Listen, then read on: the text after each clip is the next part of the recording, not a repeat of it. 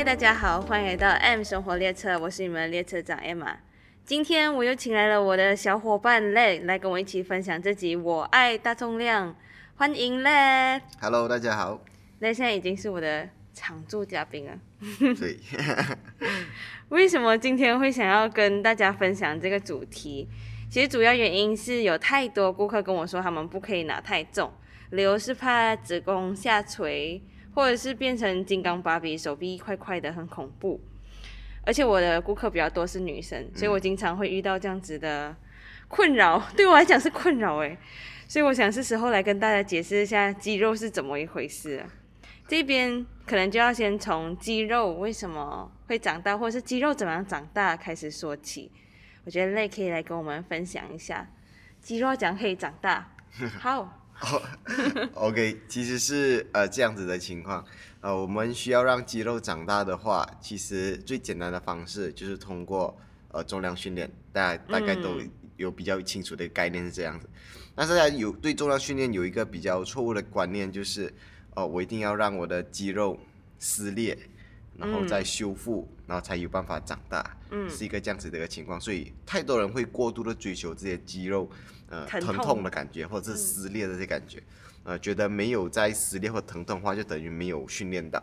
我觉得这个是我们今天需要呃比较呃再提多一点的提的的的部分。OK，提醒一下。嗯，提醒大家关于这个部分，就是在嗯开始之前，然后主要回到刚才的主题，我们要如何让肌肉长大？嗯。OK，所以最主要地方有三个，大家应该都听过，就是吃饱、睡好，嗯，然后我们还要 休息。休息，嗯对，睡好。嗯，哎，睡。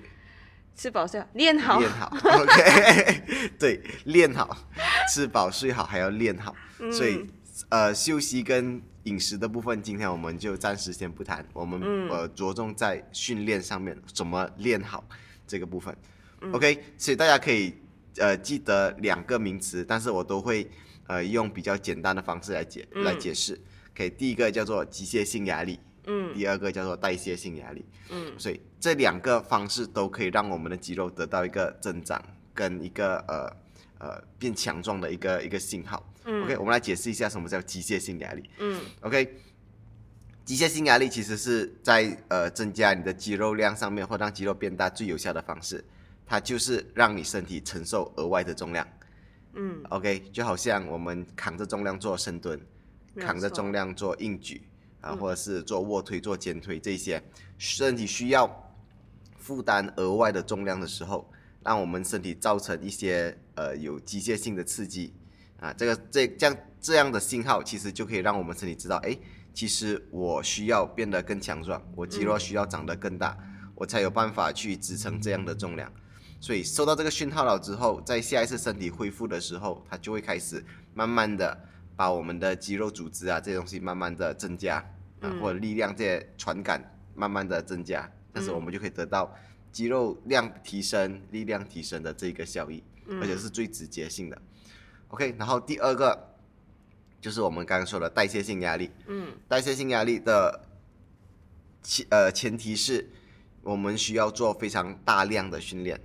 嗯。大量是很密集在同一天上面，可能我们会做大概是一组十下，然后我们可能会做四组到五组左右，嗯。用不同的东呃用不同的训练来做。啊、嗯但是重量是需要达到一定的标准的，嗯。而不是我用一个非常非常轻的重量，然后我重复做可能二十下三十下、嗯。啊，然后来来来造成那个酸痛，就会增加那个肌肉。当然某种程度上面是有啊，但是它的效益非常非常的低。就是不持久吧。对，就像很多呃女生的话，你可能你会发现到她很喜欢用很轻的重量，嗯然后一组大概做一个二十下、三十下，然后做一个两组左右。当然量是非常的大，她也会觉得肩膀非常的酸。嗯但是这些效应你会发现到它只出现在初学者效应的期间，嗯啊，大概就是只会出现在前面的一个月到两个月左右。它可以通过这样子的类型，就是很高次数的的的动作来让它增加肌肉量。嗯啊，但是到了一一定时间之后，它就没有办法造成更多的刺激了。嗯啊，因为重量太轻，身体觉得这个东这这一个训练其实并不足以造成代谢性的压力了。嗯啊，所以在突然的增加次数，并不会有更好的效益。所以这个时候其实你需要做的是把重量提升上来，对，然后把组数呃控制在十下左右，然后增加量的方式是通过增加组数，而不是增加次数，这样子的情况。所以这样子持续的进行，在对同个肌肉进行呃同个动作啊，或是同一种类型的刺激，就会产生这些呃代谢性的压力。然后这个方式也是对肌肉增长会有呃正面帮助的。所以我们做一个 recap，就是机械性压力其实就是我拿很重的重量，让我身体得到一个信号，就是我需要更大的肌肉量，我才可以呃举起这个重量，那我就肌肉就会增长。第二就是代谢型的压力，它身身体需要呃身体知道我需要更多的肌肉量，我才可以呃维持住那么长时间进行这样子的训练，然后我我我就会朝这个方向生长。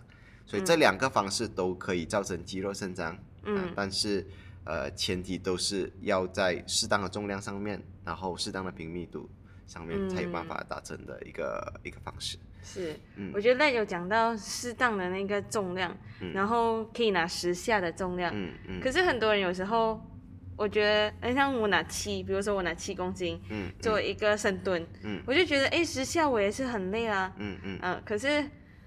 七公斤，然后对一个正常人来讲，嗯，呃，他到底是不是一个适合的重量吗？对，就是如果做深蹲的话，我们拿一个深蹲来做 example 吧。OK，对，既然刚刚我们提到了机械性压力，我们就呃，没没有没有办法避免的，一定会提到大重量训练。嗯，啊，因为机械性压力其实就是通过大重量训练对身体造成一个刺激。嗯，OK，哦，要要补充点，所以刚刚我们说到的机械性压力和代谢性压力。我们都没有提到肌肉撕裂或者是疼痛这个部分。嗯，其实你在做训练最主要的目的是通过重量给你身体造成刺激跟信号。嗯，所以你提给予身体一些需要进步的那一些信号，然后就足够了。嗯，并不是需要到真的是非常很疲劳啊，或者是很酸痛啊，才叫才才叫做好的训练。你可以好好的安全的。提供身体这个呃适应的信号的话，其实就是一个好的训练了。是因为很多人在一开始都会感受到很多的疼痛感。对，嗯嗯。可是到后面，因为身体越来越强壮之后，嗯，这个疼痛感并不会像以前那么强烈。对，嗯。然后到这个时候，他们就会觉得，哎，我是不是没有练到？嗯，是不是没有练好？或者是教练现在给的东西是不是已经对我没有用了？对，嗯，其实并不是这样子。没错。嗯，要跟大家解释一下。对，所以所有的重量训练都是为身体造成刺激的一种手段而已。嗯。然后并不是造成损伤的手段。嗯。所以你只要提供给他正确的手段，其实他就可以得到一个很好的训练。就好像今天，呃，你的妈妈叫你去买酱油，OK，她告诉你。哎，请你帮我去买酱油，然后你就会去买酱油，最后酱油买回来了。嗯，OK。但是这个是一个呃，给予基于你一个信号，让你去买，你就会买回来，所以这个信号是正确的。它并不需要呃拿藤鞭啊追着你，快点去买酱油，然后一直打你，一直打你，到你很痛，然后你才去买酱油。然后你才买回来 啊，所以我们有更简单的方式去做，并不一定要走到那么极端的方式。不用鞭你去买酱油，对，不用鞭你去买酱油，就就就就和你做训练不需要做到满身酸痛是同一个道理。OK，OK，OK，哦，扯远了，我们回到刚才说的那个重量选择吧。对，重量选择，其实以深蹲、硬举，就是呃 squat、呃 deadlift 这些这这这这两种运动来看的话。它其实是人体自然动作上面可以造成呃可以可以负荷最大重量的一种训练选择，嗯，所以大家都会知道，就是呃他们都说呃 squat 深蹲是训练之父，嗯，呃类似这样子的的名称。的名称，其实大家都听过啊，所以实际上我们到底可以称多少多呃多少大的体重呢？嗯，以一个正常人来讲的话，你可以蹲着你自己本身的体重。嗯，其实这个是属于你原本就应该有的肌力，嗯。嗯，而不是哎，我蹲我自己的体重就是呃非常非常大啊，非常非常很恐怖，非常恐怖的一个重量，嗯，就是你可以深蹲，不管任何形式的深蹲都好，呃背背蹲举啊，就是把杠铃抬在背后啊，或是呃六角杠蹲举啊，嗯，这些 trap bar squat trap bar squat 都可以，只要是你可以。呃让你的身体可以负担重量的方式，而且是负担跟你身体体重一样重的的负担，其实都是属于一个比较好的一个入门标准。嗯嗯，大家不用担心，哎，我拿很大重量，我会肌肉长很大啊之类，都不用太过担心。啊，嗯因为你可以扛到自己身体体重来做深蹲或者硬举的话，你才刚刚进入一个呃比较适合、比较应该有的身体状况。嗯，完全不用担心你会拿太重。这只是基本罢了。对，就好像你不用担心你好好的去上班会突然变得很有钱是一样。对 你需要做非常多的东西，呃，比别人做非常多努力，你才有办法赚很多钱，对吗？啊，所以 在在在呃呃训练上面也是这样子，你好好的训练到你可以拿得到自己的呃可以可以蹲起或者是举起自己身体体重的时候，你就有了那个可以拿工资的那个那个标准。嗯，基本入门，啊你就只是每个月有固定的收入这样，子意就你就思。对，因为每个固定收入，你可以维持你的生计，但是你嗯离、呃发大财，我们还有很大的路要走对。对，很好的这个比喻。OK，所以这个就是重量训练，呃，对重量上面的一个概念。嗯。啊，或还还有就是呃，不需要太过担心肌肉会长太大。嗯。大家都听过啊，但呃，肌肉要长，呃，肌肉没有那么容易长大，嗯。啊，可是要怎么情况肌肉才没有没有不会长得像我们担心的那么的怕？嗯，来讲发大财，就是像你那么大，就是发大财啊，对不对？啊，我还没有发大财，我只是 呃财务比较自由一点点。肌肉财务自由。对，我们实现肌肉财务自由的一个状态。啊，其其其实我们以呃比较进阶的情况来说的话，嗯呃，好像刚才我们说可以蹲到自己体重的重量，算是一个入门嗯啊。那我们要可以呃得到一个肌肉比较大的增长，或者是呃运动能力比较好的一个情况，我们可以设第二个标准。OK，、嗯那就是深蹲，还有你的呃硬举嗯都达到体重的两倍。嗯啊，这个是一个可行，而且是几乎每个人只要是有规律训练都可以达成的目标。嗯虽然可能听起来好像很遥远，嗯。但是其实它是真正非常可行的一个一个一个训练指标。就好像、呃，我现在是八十公斤嗯。啊，那么我的深蹲跟硬举的目标就应该是在一百六十公斤左右嗯，啊。听起来一百六十公斤很很重。很，恐怖。嗯，但对于对对多数的女生来说，可能体重大概在五十到六十左右，啊，嗯六十的一倍，其呃两倍其实是一百二十公斤，嗯。那它真的是非常非常可行的一个一个方向。是有机会，是有可能的，而且是其实是大多数人都可以办到的一件事情，只要你持续训练，好的训练，而且而且在多数情况，我看到的我们的学员啊，嗯。可以蹲的自体重两倍的学员，并没有成为所谓的金刚芭比，嗯，反正他们的女生哦，都是女生、哦，对都是女生哦，然后 他们的肌肉线条都很漂亮，然后嗯。也也是保有非常呃女性特征啊，但是嗯。你会看起来还是女生对，看起来还是非常漂亮的女生，但是，呃，你会发现到她们最大的不不同是她们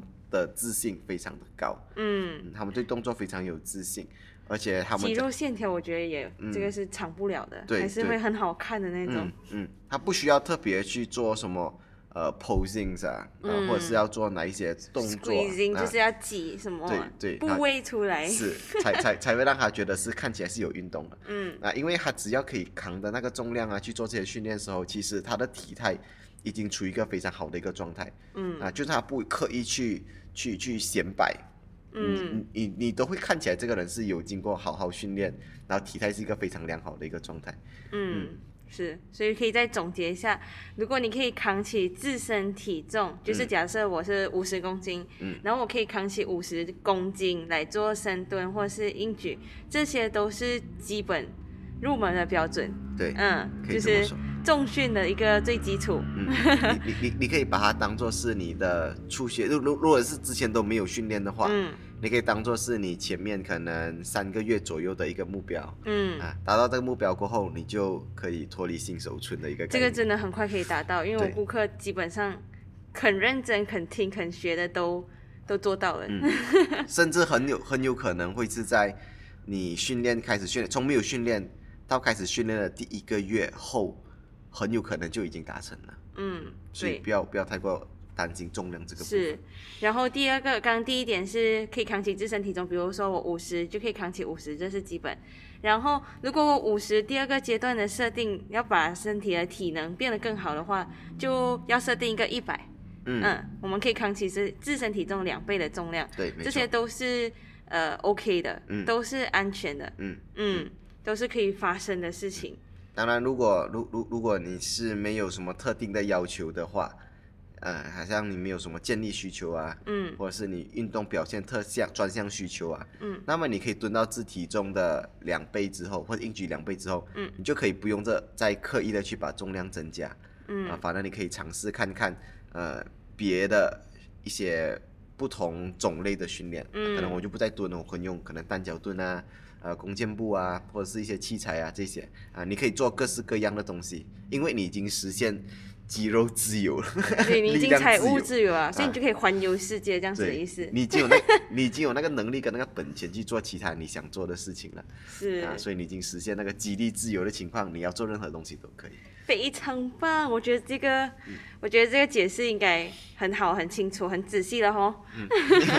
我觉得我其实我也可以理解为什么很多女生都会觉得，呃，做重训是不好的。嗯。嗯，因为当我刚开始加入健身房，或是刚开始在做训练的时候，其实身边很多朋友、家人都会很担心，就讲你不要那么重，嗯。等一下你呃以后老了你就知道可能腰受伤或者是膝盖受伤，到老了之后真的是很痛很辛苦，嗯。然后或者是以后会变得子宫很容易下垂，然后你生了孩子你就会知道什么这样子，嗯大家就在劝我，甚至是那一种嗯、专业人士。嗯嗯，OK，专业人士好。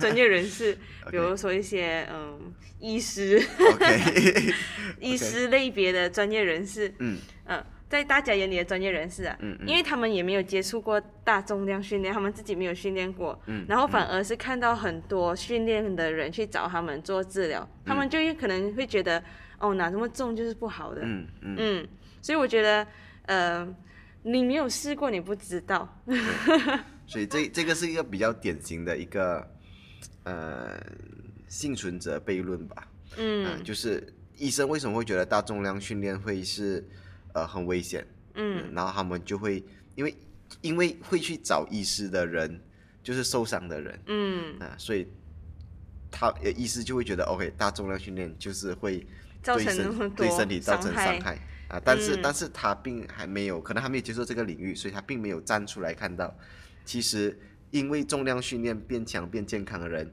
更多，远比那些受伤的人多得多，嗯。而，且那个效益还大得多。是，我们现在训练的呃方式啊，已经很科学化、很系统化，嗯。其实比十年前那些呃靠感觉啊、呃靠直觉啊在训练的这些训练系统已经完善的非常多，是，所以受伤的几率其实已经大幅的下降。嗯，所以我觉得这个是可能在医疗端呢、跟我们训练端可以再做更密切的一些沟通，然后可以互相合作的一个部分。嗯嗯，对，希望希望医生们来运动哦。然后，但但是目前我有我我有看到，嗯。也有注意到非常多的医生，其实现在已经开嗯。始，呃，很投身在运动上面，尤其是新一辈的医生，是啊好像训练啊，我们对训练。要训练对对上面啊而不不只是运是运动，对，是训练。规律的训练，好像一些很多物理治疗师啊，嗯。啊，甚至整脊师啊，很多他们其实都蛮投入在训练上面的。嗯。啊，只要他们有时间，他们都会抽时间，呃，都都会安排，不应该讲有时间，他们是尽量的抽时间出来，嗯。啊，在很繁忙的那种工作里面呢、都会让自己有规律做嗯些大重量训练。所以现在不用担心，呃，肌肉会不要担心子宫会下垂，因为保护我们子宫的是一个骨盆底肌。嗯，那个骨盆底肌它就是一个肌肉，对，没错，对，如果那个肌肉要变强大的话，要怎样？要做训练。对，嗯，而且这个训练不是一开始就叫你拿很重，嗯我们的训练大大概都是从体重以下的重量开始训练，嗯，你也慢慢练练到跟体重一样重了之后，才会增加到我们的两倍体重，像刚刚在讲的这样子。嗯所以如果肌肉不要练它的话，它会怎样？它肌肉是一个这样子的情况，它 是你不用它就会损失掉的一个东西。是，啊，对，所以如果我们的骨盆底肌没有去做训练，就让它一直放着。OK，我们说女生要多休息，不要拿太重。嗯，你就让它一直这样待在那里，跟着年龄的增长，它就会慢慢的开始离开我们，嗯，慢慢流失。慢慢流失。这样是不是更会导致子宫下垂的问题？嗯。嗯。在在不训练的情况下面，然后尤其是呃年龄到了三十岁，人自然成长的顶峰之后，嗯。只要你没有规律训练或者是使用的话，肌肉的流失是必然的一件事情。嗯，啊、所以趁这个时候就好好的训练吧。快点开始。对，嗯，所以如果如果我们好好女生好好的做大重量训练的话，其实反而还可以预防子宫下垂这件事情。嗯，这个是 真的是经过我自己的亲身体验，就是还有加上资料搜寻做了功课之后，才了解到，其实子宫会下垂的原因其实是因为跟肌肉有关系。嗯嗯然后另外一个，我们从刚才开始就一直提到的大重量训练，嗯大家可能现现在已经呃有意识到哦，我要做大重量训练，嗯但是并不是让你今天去到健身房就马上把整百公斤扛在背后，然后开始做大重量训练。啊，这大重量训练为什么我们会加多一个大在前面？嗯其实是因为我们想跟一般的重量训练区隔开来。嗯。就像刚才我们前面有讲到，就是很多人就会拿着很轻很轻的哑铃，嗯。做了很多很多下，然后觉得诶，我有在做重训，然后但是我们知道这个东西并没有办法造成呃太多太好的刺激，嗯。让你朝向你想要的那个目标前进。嗯。所以我们在前面放了一个大重量训练，就是要让你在刻意的注意自己提的重量是多少，是不是有办法进行呃渐进式的超负荷啊，是不是有办法提供呃正正确的机械性压力啊，让你身体慢慢的去适应。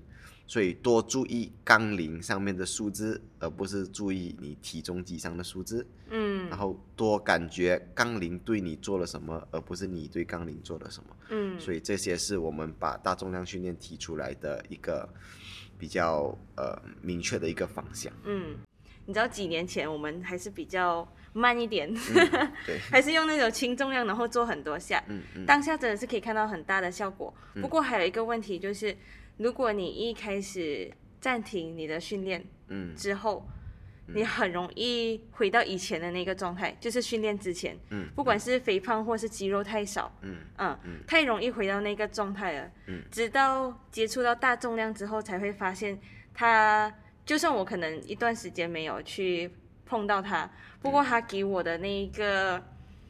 呃，刺激还有一个给我身体的那个成长，肌肉成长，它还是会留在我的身体里面，嗯它反而流失的比较慢。对，呃，它其实是一个这样子的差别，就是呃代谢型压力它并不是不可行，它是可以常年可行的一个东西。嗯但是在你对它认知不深的情况下面，你很容易会落入一个陷阱，就是刚才我们说的，你会用太轻的重量，嗯。然后做太多的次数，然后嗯。并没有让身体得到适应的呃适当的的压力刺激。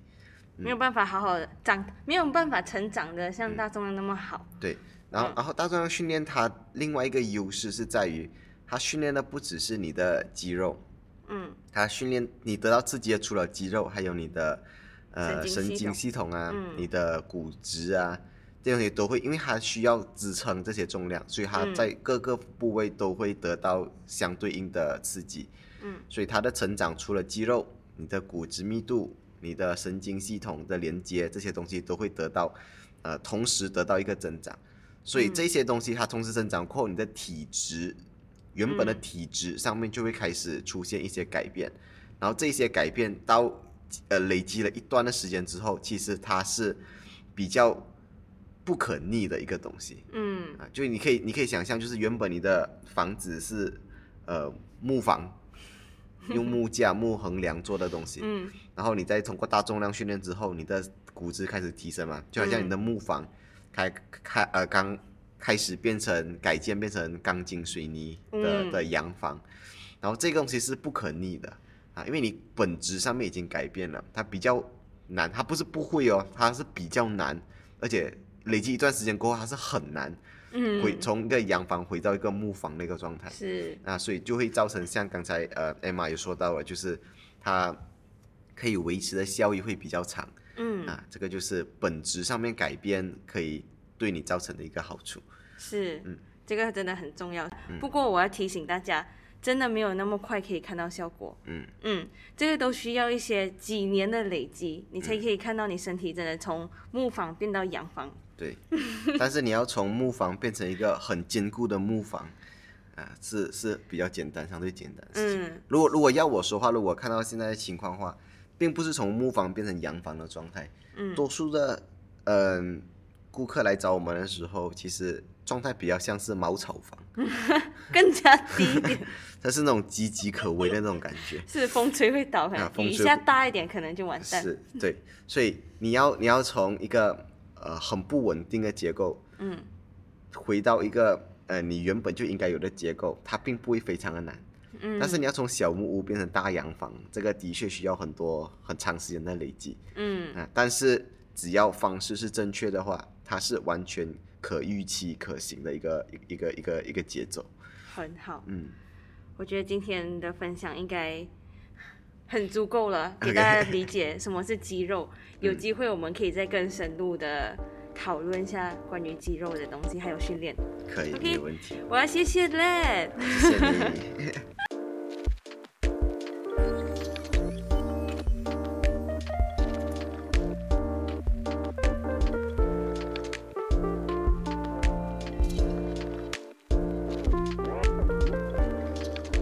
好，说了那么多，我现在来给大家做一个总结。刚刚我们有聊到两种可以让肌肉成长的方式，其中一种是机械性压力，是使用较大的重量刺激身体朝提升肌肉量、骨质密度以及神经系统的方向前进。代谢性压力是通过较大训练量让身体持续运作来达到肌肉生长的刺激。而在机械性压力，我们提到大重量训练，所以以 squat 跟 deadlift 就是深蹲跟硬举为例，我们可以举起自身体重的重量，是身体根本基本该有的能力。有了基本能力之后，想要更好提升肌肉量或是运动表现，可以再往两倍自体重的方向前进。所以大家不要怕重训会伤害我们，用对的方式去做，反而会让我们越来越健康，越来越漂亮哦。非常感谢你的用心聆听。如果有问题，非常欢迎你在 Apple Podcast 评分留言进来，让我知道。感谢您搭乘 M 生活列车，我们下趟旅程再见。